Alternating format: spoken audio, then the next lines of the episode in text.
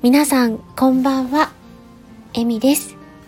今日は告知がしたくて収録しています。先日ですね、私、初体験してきました。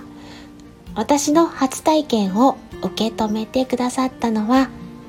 七色の声を持つ大先輩、しおんさんです。しおんさんといえば、スタイフで朗読や声劇に興味がある方なら、必ずたどり着くチャンネルと言っても過言ではないほど、声劇やボイスドラマ、朗読、あと宝塚についても数多く配信されていて、様々な方とコラボされていたり、しおんさんの中のしおんくんは、スタイフ宝塚声劇部の部長さんだったり、まあいろんな顔を持つ大先輩というか、次元が違うっていう人の方の一人なんですけども。そんなしおんさんのチャンネルにお邪魔して声劇に初挑戦させていただきました。私は終始ドキドキしっぱなしでしおんさんの優しさに照れまくっているんですけども。よろしければそんな私の初体験を聞いてみてやってください。拙い私のしゃべりを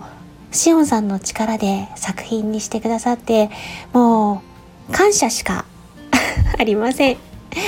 でその後アフタートークも楽しくてですねあのすごく素敵な時間を過ごさせていただきました。また感想などについては改めて収録したいと思っているんですけれども、えーズブの素人が大先輩の胸に飛び込んで初挑戦してきたよっていうことで あの概要欄にリンクを貼っておりますのでぜひ皆様優しさのフィルターをお耳につけて聞いてみてください。あ、あのー、しおんさんはね、もう間違いなくかっこいいので、私のヘタリっぷりを多めに見ていただければ思います。はい、えー、大先輩の胸を借りて初挑戦してきましたので、